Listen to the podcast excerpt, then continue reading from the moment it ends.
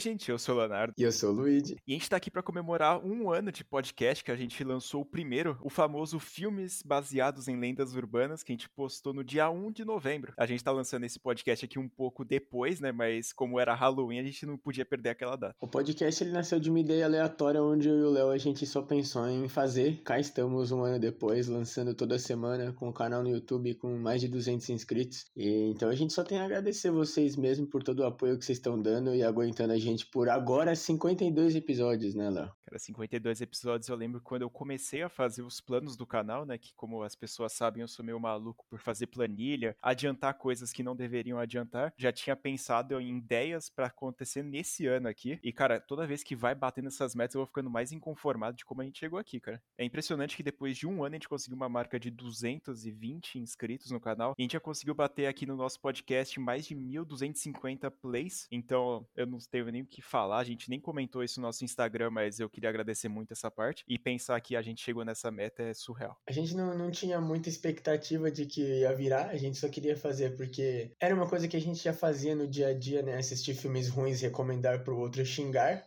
E a gente um dia só apertou gravar e deu no que deu. Eu lembro que eu tava na época lá que eu tava assistindo muito filme de terror, tipo, sem parar mesmo. E aí meu irmão até tinha comentado, mano, você tá assistindo três filmes por dia, dois filmes por dia, você precisa fazer alguma coisa, tipo, conversar com alguém. Eu mandava foto pro Luigi todo dia assistindo algum filme diferente, falando que o filme era uma merda. E ele ficava mais inconformado às vezes com outros filmes que eu assistia que era uma merda também. E aí depois, quando teve a ideia do canal, a gente foi fazer as pressas desse primeiro episódio porque a gente não sabia a data, a gente não sabia quando a gente ia lançar, nem sabia nada. E em menos de uma semana semana a gente já tinha organizado todo o canal. Tudo bem que as primeiras artes, primeiras coisas que aconteceram no canal saíram um lixo. A primeira edição, a primeira gravação, tudo saiu ruim. Mas a gente ainda trata com bastante carinho essa parte. O mais legal mesmo de ter conteúdo é você olhar para trás e ver o quanto você foi evoluindo. Eu acho até muito engraçado que no primeiro episódio eu e o Léo a gente se introduziu como meu nome é, tipo, mostrando que realmente a gente sabia que a gente estava se apresentando pro mundo, né? E é muito legal ainda estar tá aqui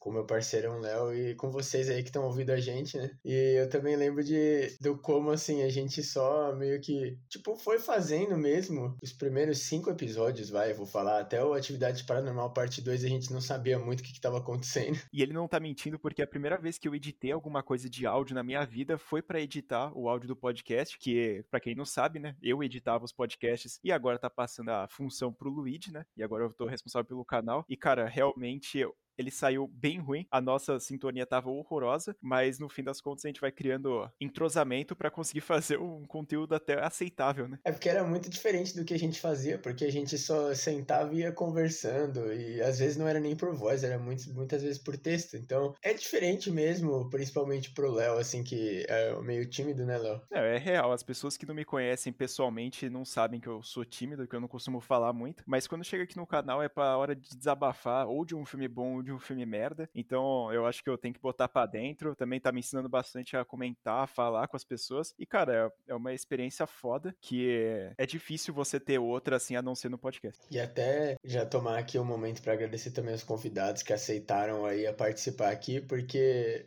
é complicado, né? Os dois doidão aqui chamar você para participar. Eu já deixo um agradecimento especial aí todo mundo. Eu não vou nomear porque eu vou esquecer alguém, vocês já sabem como é que é né, a função. Então, muito obrigado a todos aí. Eu lembro até no primeiro episódio, quando a gente foi fazer, a gente tinha gravado, a gente tinha feito essas coisas, a gente ia lançar logo no outro dia. E eu tinha comentado com o Luigi, mano, essa thumb que eu enviei para você tá boa. E, cara, o Luigi, como um grande amigo, falou que tava. Só que olhando depois para ela, eu percebi que ela tava um lixo. Eu tenho que expor isso aqui porque as primeiras coisas que aconteceram no canal, né, as primeiras edições de podcast, eu vi que saíram um lixo e eu tive a grande ideia de começar a desenhar, o que deu muito mais trabalho. e realmente funcionou. Eu acho também engraçado que a única coisa que manteve desde sempre foi a capinha, né, do podcast Sem Memória, que tem a fazendinha lá, a abóbora. E tem um easter egg. Eu quero que o pessoal que tá ouvindo aí, eu não vou falar qual que é o easter egg. Acho que é bem difícil vocês conseguirem descobrir, porque é meio difícil enxergar. Quem descobrir ou quem souber do easter egg sem eu ter falado, né? Nem eu nem o Léo, pra quem conhece a gente pessoalmente, manda aí nos comentários, manda uma DM pra gente se vocês sabem qual é o easter egg. Já deixa aí no ar, né?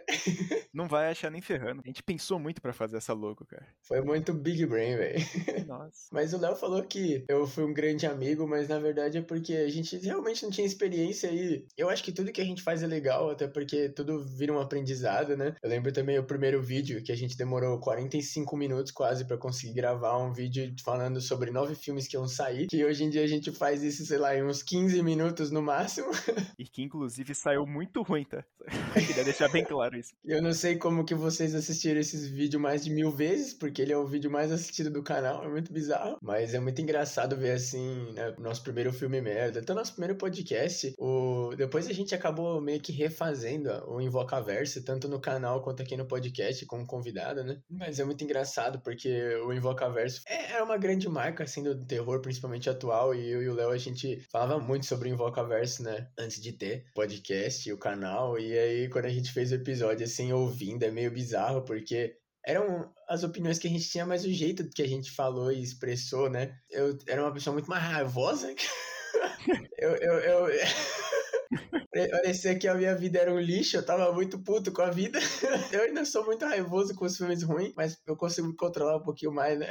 Eu não sou uma pessoa tão raivosa, mas atualmente no canal, quando eu vejo alguns filmes, eu tenho que dar chilique, eu tenho que falar que o filme é uma merda, porque, cara, eu começo a botar pra fora essas coisas. E o que eu acho que isso dá mais certo, né? Porque o nosso podcast mais ouvido, vamos dizer assim, é o dos Jogos Mortais, que é a maioria do podcast inteiro só a gente xingando e falando que não faz o menor sentido. E também se divertindo, né? Porque alguns filmes a gente tem que buscar entretenimento a não ser só a raiva. Eu acho que um outro podcast também que vale ressaltar é o de filmes de exorcismo, que o Léo ele resolveu sacrificar a sanidade mental dele pelo podcast, porque o episódio tem meia hora e é assim, 25 minutos da gente comemorando filmes bons de exorcismo e os últimos 5 minutos é o Léo surtando com os filmes ruins que ele assistiu. Então, obrigado, Léo, por esse entretenimento. A gente tinha até colocado lá no nosso especial de 100 inscritos no Instagram, que é um videozinho bem breve dos melhores momentos que a gente achou. E, cara, incrivelmente, depois daqueles 100 inscritos, a gente começou a ter outros momentos mais espetaculares, como o próprio podcast da Joey King, que eu uh, ouvi depois. E, cara, realmente eu acho que é um dos melhores do nosso canal, sem dúvidas. Pânico na Floresta também, a gente passa muita raiva. Incrivelmente, os que a gente passa mais raiva é o que mais sai engraçado dessas coisas. Então, cara, então eu, eu tenho que agradecer, né? A gente conseguiu bater essa meta aí, como a gente já tinha comentado. E muito obrigado por todas as mensagens, todas essas coisas, esses apoios, né? Principalmente da Gabi, que sempre tá no Instagram comentando, curtindo essas coisas. De outras pessoas que também comentam no YouTube. E, cara, muito obrigado a todo mundo. E bom, a gente não podia deixar aqui, né, só nossos agradecimentos, senão a gente fazia um shorts lá pro YouTube ou pro Instagram. E vocês viram aí pelo título, pela thumb, que a gente não tinha uma forma melhor de comemorar um ano de podcast do que um filme genérico de slasher dos anos 80. Então hoje a gente vai falar de um grandioso filme, Bloody Birthday, que foi lançado em 1981. Tem nome em português essa merda? Aniversário sangrento.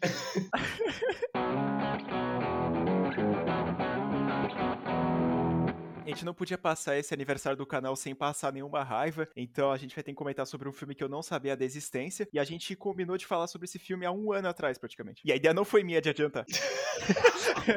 Infelizmente eu tenho que tomar o tiro dessa vez e admitir que realmente foi ideia minha. Vocês que acompanham a gente faz um tempo, a gente até fez uma entrevista lá pro A mais B, que eu, eu comentei que tinha um canal no YouTube gringo que eu acompanhava que chama Dead Meat, e ele faz um quadro lá que ele, pô, meio que o que a gente faz aqui, né? Ele dá uma reviewzinha, conta como é que são as mortes, uns comentários de bastidores e tal, né? Só que em formato de vídeo e com um pouquinho mais de qualidade, porque o cara já tá fazendo há cinco anos, né? Não que o nosso seja ruim, mas enfim. Desmereceu bonito. E aí ele mesmo levou pro canal dele lá esse filme, né, o Aniversário Sangrento. E quando eu vi esse vídeo e esse filme, eu fiquei, mano, eu preciso fazer o Léo assistir isso para poder comentar no podcast.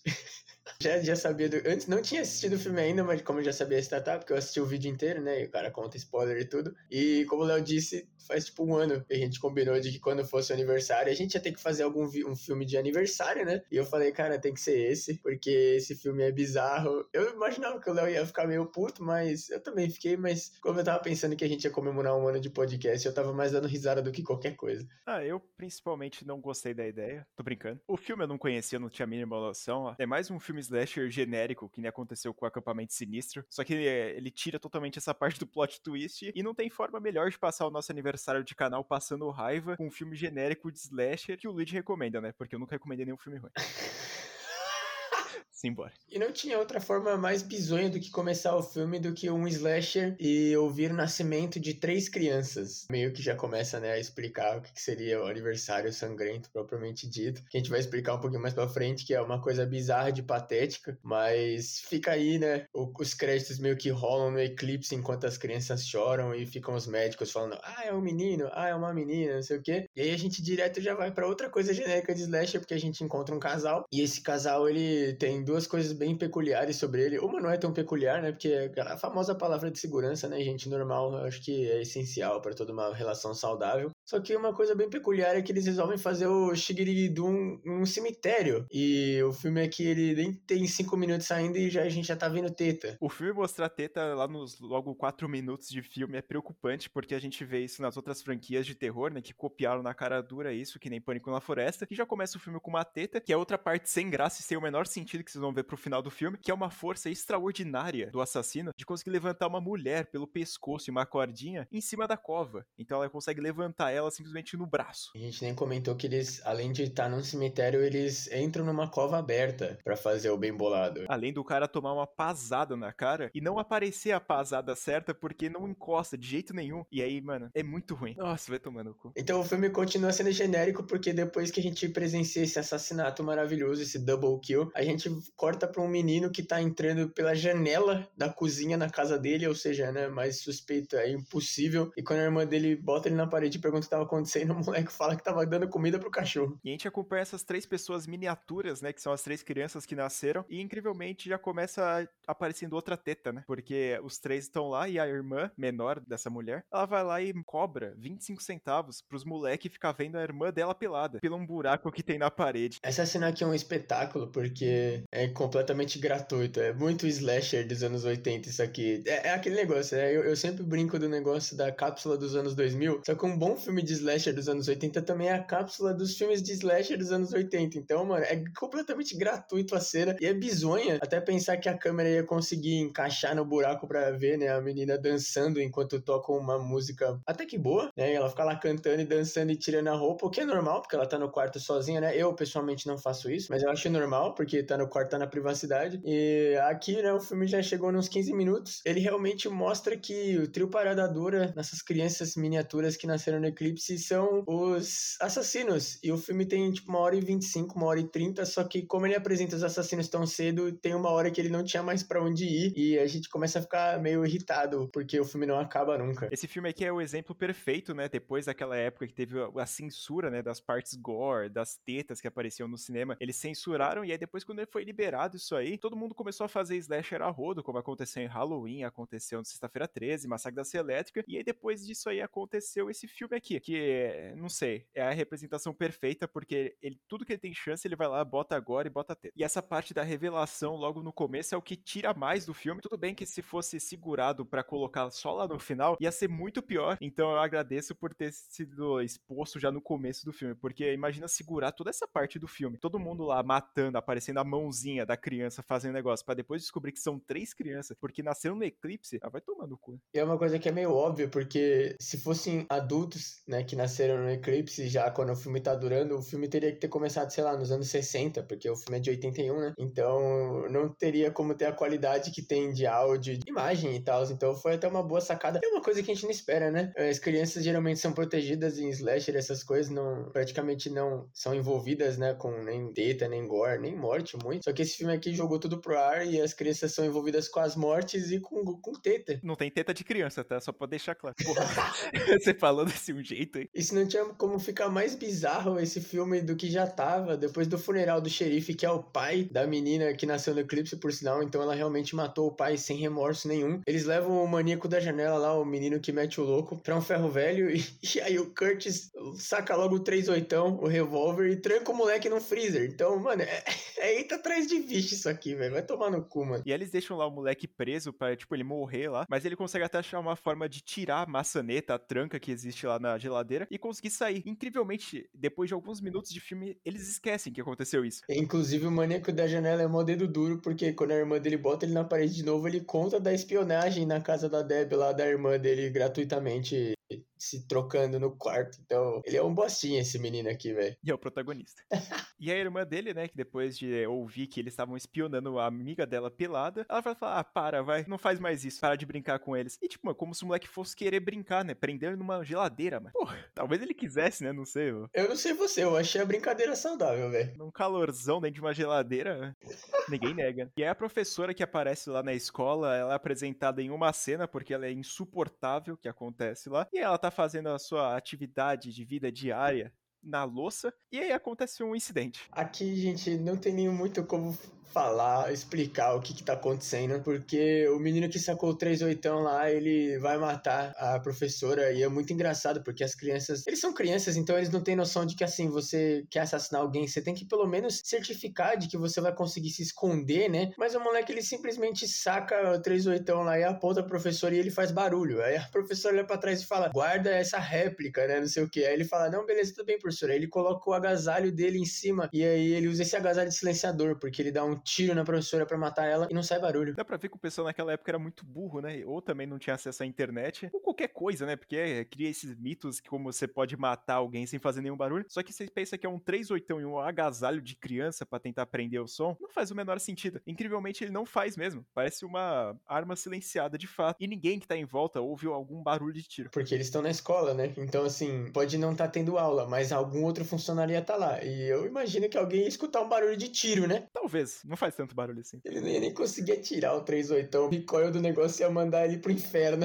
E é engraçado que depois no filme a gente encontra a irmã, né, do nosso protagonista, que ela tá andando lá e ela vê o corpo da professora depois de, tipo, no armário. A gente se pergunta como é que eles pegaram as crianças, levantaram esse corpo e botaram dentro de um armário. Perfeitamente para ele cair quando abre o armário. Não faz o menor sentido, cara. As crianças têm super força. Porque depois, como eu tinha comentado naquela parte do cemitério, como é que um bando de criança, principalmente uma, né, que usa o fio, como é que ela levantou uma mulher de um sei lá quantos quilos com a mão? O Eclipse deu super poder para os bichos. E eu gosto muito dessa trupe dos slashers antigos, que é quando você vai revelar um corpo, ele fica em pé até o momento de que alguém abre uma porta. Exatamente. Ele não ajoelha, tem um espaço perfeito para ele ficar de pé. E o melhor disso tudo ainda é que um dos membros do trio Parada Dura assassino, ele tá escondido no outro armário e ele fica fazendo barulho e abrindo a porta para observar a irmã, né, a protagonista, e ela não ouve, ela não olha, ela só, eu não sei se ela ficou tão em choque que ela viu um corpo, mas ela ia perceber, velho, porque dá para ver muito claramente na hora que mostra o take aberto que a porta tá sendo aberta. E é numa cena genial, né, a Deb, que é a menina do grupo do trio Parada Dura, chama o nosso protagonista para subir numa casinha lá, sendo que é a mesma pessoa do trio lá que prender numa geladeira. E ele fala: "Não, beleza, tranquila. Eu tava com alguma coisa para fazer, mas eu vou desviar totalmente minha atenção e vou subir nessa casinha com você". E aí depois de subir lá, ele fica na borda, ele pede para ser empurrado. E a menina quando vai empurrar, ele olha para ela e ela desiste, simplesmente, porque mesmo ele olhando para ela, ela empurraria e ele morreria. Só que ela decidiu que não ia matar ele naquela hora e foda-se. E acontece uma cena maravilhosa porque o restante do trio Paradadora, eles deixam um recadinho, né, dizendo que o menino foi brincar no ferro velho e aí quando a irmã dele chega lá para cobrar ele, porque ele prometeu que não ia mais no ferro velho, tem uma cena épica, Curtis e o Steve, eles tentam atropelar ela, só que é muito engraçado porque eles se cobrem com lençol para ela não ver, né, quem é que tá tentando matar ela, só que eles são crianças e eles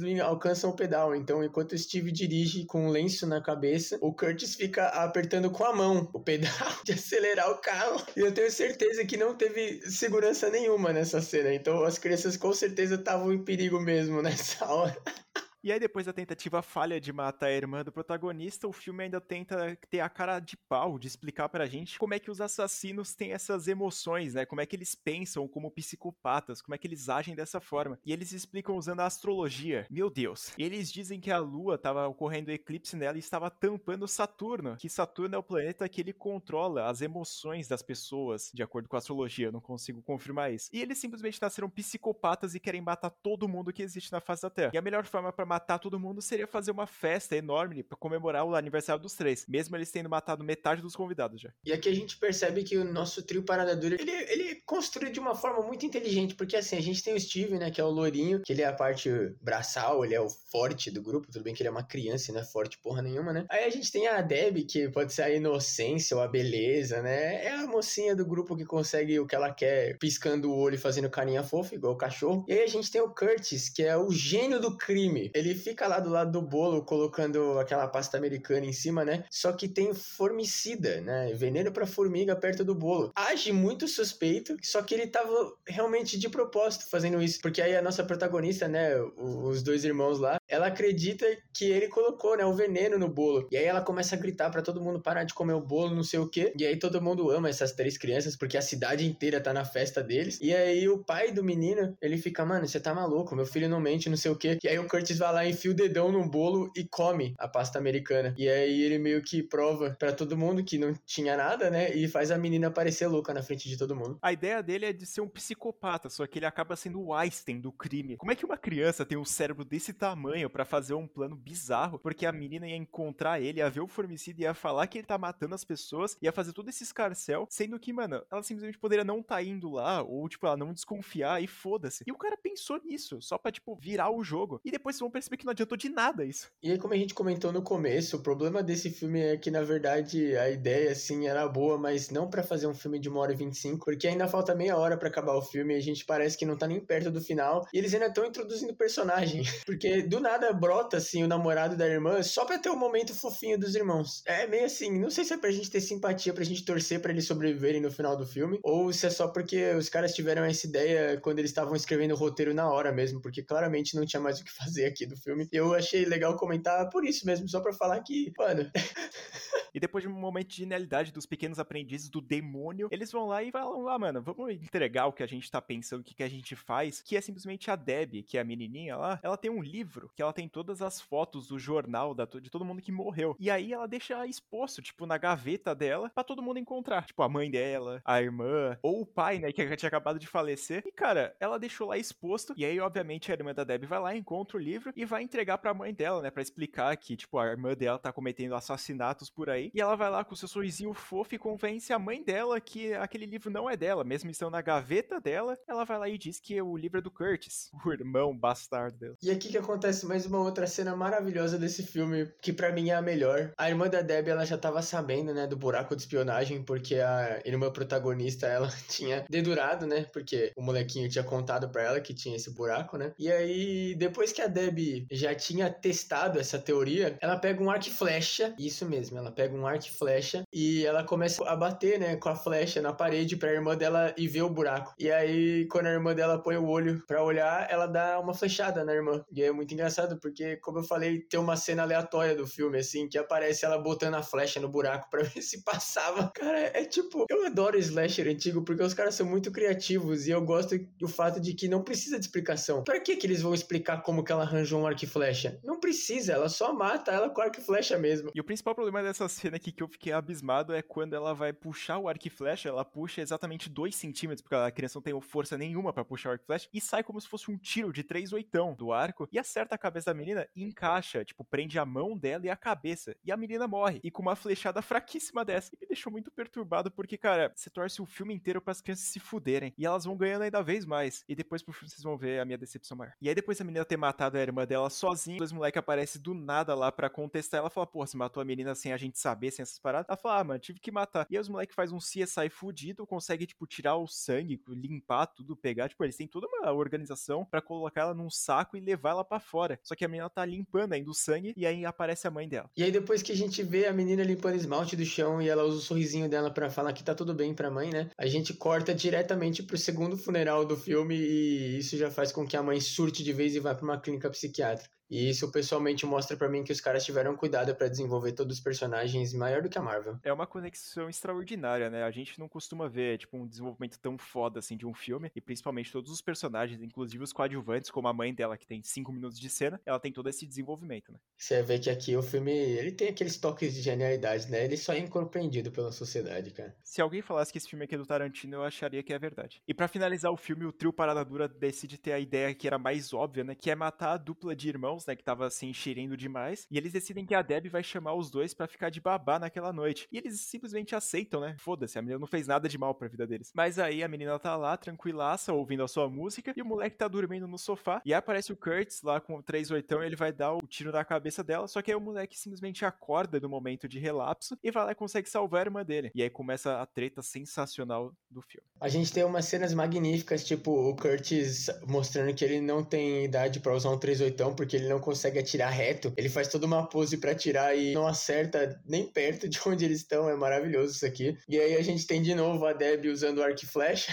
que é melhor ainda. E aí a gente vai e o Steve é capturado porque, mesmo que ele era o forte do grupo, ele não consegue abrir uma caixa, porque ele é patético. Ele é meio que muito subdesenvolvido, mesmo que ele é do trio Parada Dura. É o mais inútil do grupo. O cara não faz absolutamente nada no filme. Ele é pra ser a parte dos braços, mas na verdade não acontece nada, porque quando eles estão, tipo, limpando a, a, o crime, geralmente eles estão fazendo junto, não é só ele. Então, ele só existe porque os caras tiveram a ideia de ser três mesmo. Só que eles não tiveram ideia suficiente para desenvolver o personagem dele. E aí o Curtis, ele perde no X1 de novo com o menininho, o nosso protagonista, e eles são presos, e aí a Debbie mostra que ela é uma filha da puta que realmente faltou Saturno quando ela nasceu, que ela não tem emoção nenhuma nem com os amiguinhos dela, que são assassinos junto. E ela sai correndo da casa, e quando a mãe dela chega do psiquiatra, bem na hora, não sei como, ela fala, né, ai mãe, o Curtis, não sei o que, eles estão fazendo merda lá em casa, e a mãe dela resolve fugir, né? E eles realmente mudam de cidade. E aí os meninos são presos, obviamente, e o filme termina com a Debbie e a mãe já tendo mudado de nome, indo embora. Só que aí o filme ele dá espaço para uma sequência. A Debbie não foi presa e os meninos foram presos, mas provavelmente eles poderiam sair uma hora ou outra da cadeia, porque é assim que a vida funciona, né? E termina mostrando um mecânico duro no chão lá que a Debbie matou antes de ir embora do posto de gasolina. É maravilhoso. Véio. E felizmente não teve uma continuação, não usaram esse gancho que abriram aí, porque realmente o filme é horroroso e eu teria que assistir a continuação e eu não tô nada afim de assistir. Querendo ou não, é uma ideia péssima e já começa errado porque eles tentam explicar a psicopatia dos caras por conta da astrologia e não tem como piorar isso, além de ser personagem chato pra caralho, a gente não tem nada afim. E o filme tem uma hora e quarenta. Essa é a parte mais dolorida de assistir esse filme. Geralmente é difícil você conseguir desenvolver um personagem suficiente num filme, principalmente num slasher. Então, realmente não tem muito o que fazer, só vai matando e acontecendo cenas bizarras que ficam até icônicas de tão absurda que é alguém achar que seria uma boa ideia a menina usar um arco e flecha no filme. A gente não tem muito o que comentar sobre esse filme porque ele é um grande vazio. A gente até estendeu muito mais do que ele deveria ter, porque a gente explicou as mortes, as coisas, mas cara, a importância das mortes, dos personagens que morreram é mínima. Então a gente só tá comentando porque a gente não tem nada o que fazer da vida. Acho que na verdade a única personagem que tem uma certa importância de ter morrido é a professora, porque o trio Parada Dura pede para ela liberar a turma pro aniversário deles e ela fica tipo, mano, vocês vão fazer tarefa, não é só porque vocês nasceram todos juntos, mesmo que vocês não são irmãos, que vocês são especiais. E ela é literalmente a única morte que importa no filme. Até o xerife do começo, que é o pai da Deb, ele só morre porque ele morre, tá ligado? Porque ele não tava nem investigando, e é muito bizarro, porque o filme ele fica o tempo inteiro batendo na tecla de que essa cidade vive em paz. Então, assim, é muito bizarro realmente, assim, ter esse trio nesse filme, porque se a cidade era pacífica, tudo bem que eles, né, tem negócio da astrologia, mas, mano, ainda não explica eles matarem. E eles nunca tinham mostrado nenhum sinal de psicopatia até esse aniversário. Qual a chance, cara? É, se a gente for criar teoria para explicar o filme Blood Birthday, a gente vai ficar maluco. A gente vai virar o Coringa em pessoa aqui, porque, mano, não tem explicação. É um filme que ele tentou inventar a roda de novo e, obviamente, deu errado, porque eu acho que ninguém conhece esse filme além do Luigi, né, que teve essa prazerosa ideia de fazer esse podcast. Eu recomendaria vocês assistirem? Não, né, caralho? Eu recomendaria esse filme para vocês assistirem se for um dia aleatório que vocês estão a fim de assistir um slasher bem genérico dos anos 80, então para dar risada mesmo, gente, porque se for pra ver um filme a sério, mano, não, não tem como, velho. Sério, não, não, nem vale a pena tentar. Jamais recomendaria nem pra vocês assistirem com seus amigos numa tarde aí, porque os dois vão ficar entediados, como aconteceu com o meu caso. E também, cara, se é pra ter cena de comédia, assiste o filme do Adam Sandler.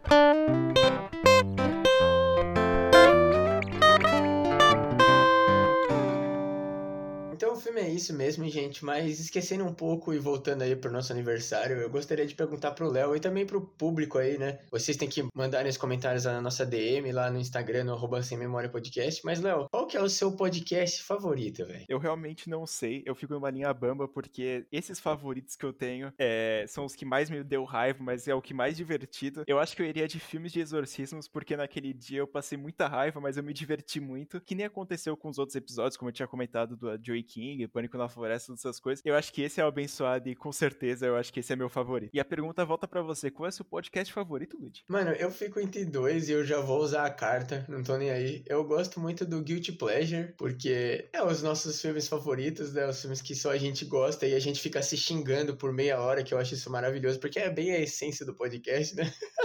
E o meu outro favorito foi o anterior desse aqui, o podcast do Halloween. Foi mais não pelo conteúdo, não que o conteúdo não seja bom, mas eu acho que a gente gravando esse podcast foi muito engraçado, porque no final a gente tava sem sanidade nenhuma, até vocês perceberam que no final do podcast o Léo tava cantando a intro do BBB, né? Então, acho que vocês perceberam que a sanidade já tinha esvarido do nosso corpo fazia tempo. E depois de duas horas falando sobre Halloween, gente, fica assim. Então, eu acho que se for assim de conteúdo é o Guilty Pleasure, que é engraçado para mim a gente tentar defender os filmes ruins que só a gente gosta e o outro ficar xingando. E assim, de gravar, talvez tenha sido. Não tirando dos convidados que sempre são maravilhosos, né? Porque é sempre divertido ter mais alguém aqui com a gente. O do Halloween, né? Pela falta de sanidade ali no final do podcast, com certeza me marcou bastante. E também porque foi, né? O 51 o podcast de Halloween, né? Que foi o intuito. A gente fez o podcast só pra falar um dia da franquia Halloween. e a gente errou o dia. Eu queria relembrar dois podcasts que são sensacionais, que você até levantou o ponto aí de eu estar tá cantando a música do BBB, que é o podcast dos Jogos Mortais, que também estava fazendo a musiquinha em toda hora que tinha revelação de plot twist, então esse aí me marcou bastante, porque a gente ficou rindo a maior parte do tempo. E a gente fica muito contente dele ser o maior podcast do canal, porque eles viram mais gente retardada gravando sobre Jogos Mortais. E um ponto engraçado que você comentou do Guilty Pleasure é que realmente a gente costuma assistir filmes ou que são muito fodas, ou filmes que são péssimos. Alguns são medianos, essas coisas. A gente costuma até ter umas notas bem parecidas, porque os filmes eles não costumam ter, tipo, muito entre termos, assim. E no filme do Guilty Pleasure, realmente as nossas opiniões bateram de frente. E como vocês sabem, o Luigi gosta de Leprechaun, e nesse dia eu tive que desabafar e falar tudo o que eu acho sobre esse filme. Que inclusive até tem um vídeo aqui no nosso canal. Então, se tiver interessado, entra lá no nosso canal Sem Memória, que a gente tem um vídeo que eu passo raiva e eu entro em depressão em alguns minutos. Então vocês também mandem na nossa DM ou nos comentários lá do post desse podcast aqui. Lembra, né, lá no nosso Instagram a gente tá sempre postando umas curiosidades, postando quando sai podcast. Às vezes a gente posta uns vídeos do YouTube lá. Então manda lá nos comentários aqui do post ou mesmo na nossa DM. A gente tá sempre aberta para vocês falarem algumas coisas, né, para vocês xingarem a gente também se vocês quiserem. Manda qual é o seu podcast favorito e não briga com a gente, né, pô. Favorito não pode brigar, né? Então se vocês não gostarem do Guilty Pleasure, vá, daí não precisa xingar a gente, né? Calma. Mas então é isso, finalizamos mais esse podcast podcast aqui, completando um ano de canal. A gente fala com muita gratidão, né, para todo mundo que tá apoiando, que tá curtindo, que tá ouvindo os podcasts. A gente fica muito contente. Além também do acompanhamento do YouTube, lá que a gente tá lançando vídeo toda quarta-feira e toda segunda ou sexta. A gente tá maluco, a gente tá postando vídeo toda semana de forma endoidada. Também se tiver ideia para podcast ou para YouTube, manda nas redes sociais. Ou também na nossa rede social pessoal, que é o Instagram, Twitter. Manda em qualquer lugar que a gente vai atender vocês, até no Letterbox. Então é isso, gente. Também tem que agradecer mais uma vez vocês que estão acompanhando aí a gente desde sempre um ano e tomara que virem dois, três, quatro, cinco. Quantos o Léo me aguentar e quanto a gente tiver sanidade ainda para conseguir falar de alguns filmes, né? Porque tem uns que falar pra vocês, gente, que a gente tem que até parar de gravar. Porque o filme suga a energia vital, velho. E é isso, muito obrigado por terem ouvido mais um episódio aqui do Podcast Sem Memória. Até semana que vem. Eu fui o Luigi. Eu fui o Leonardo. E tchau!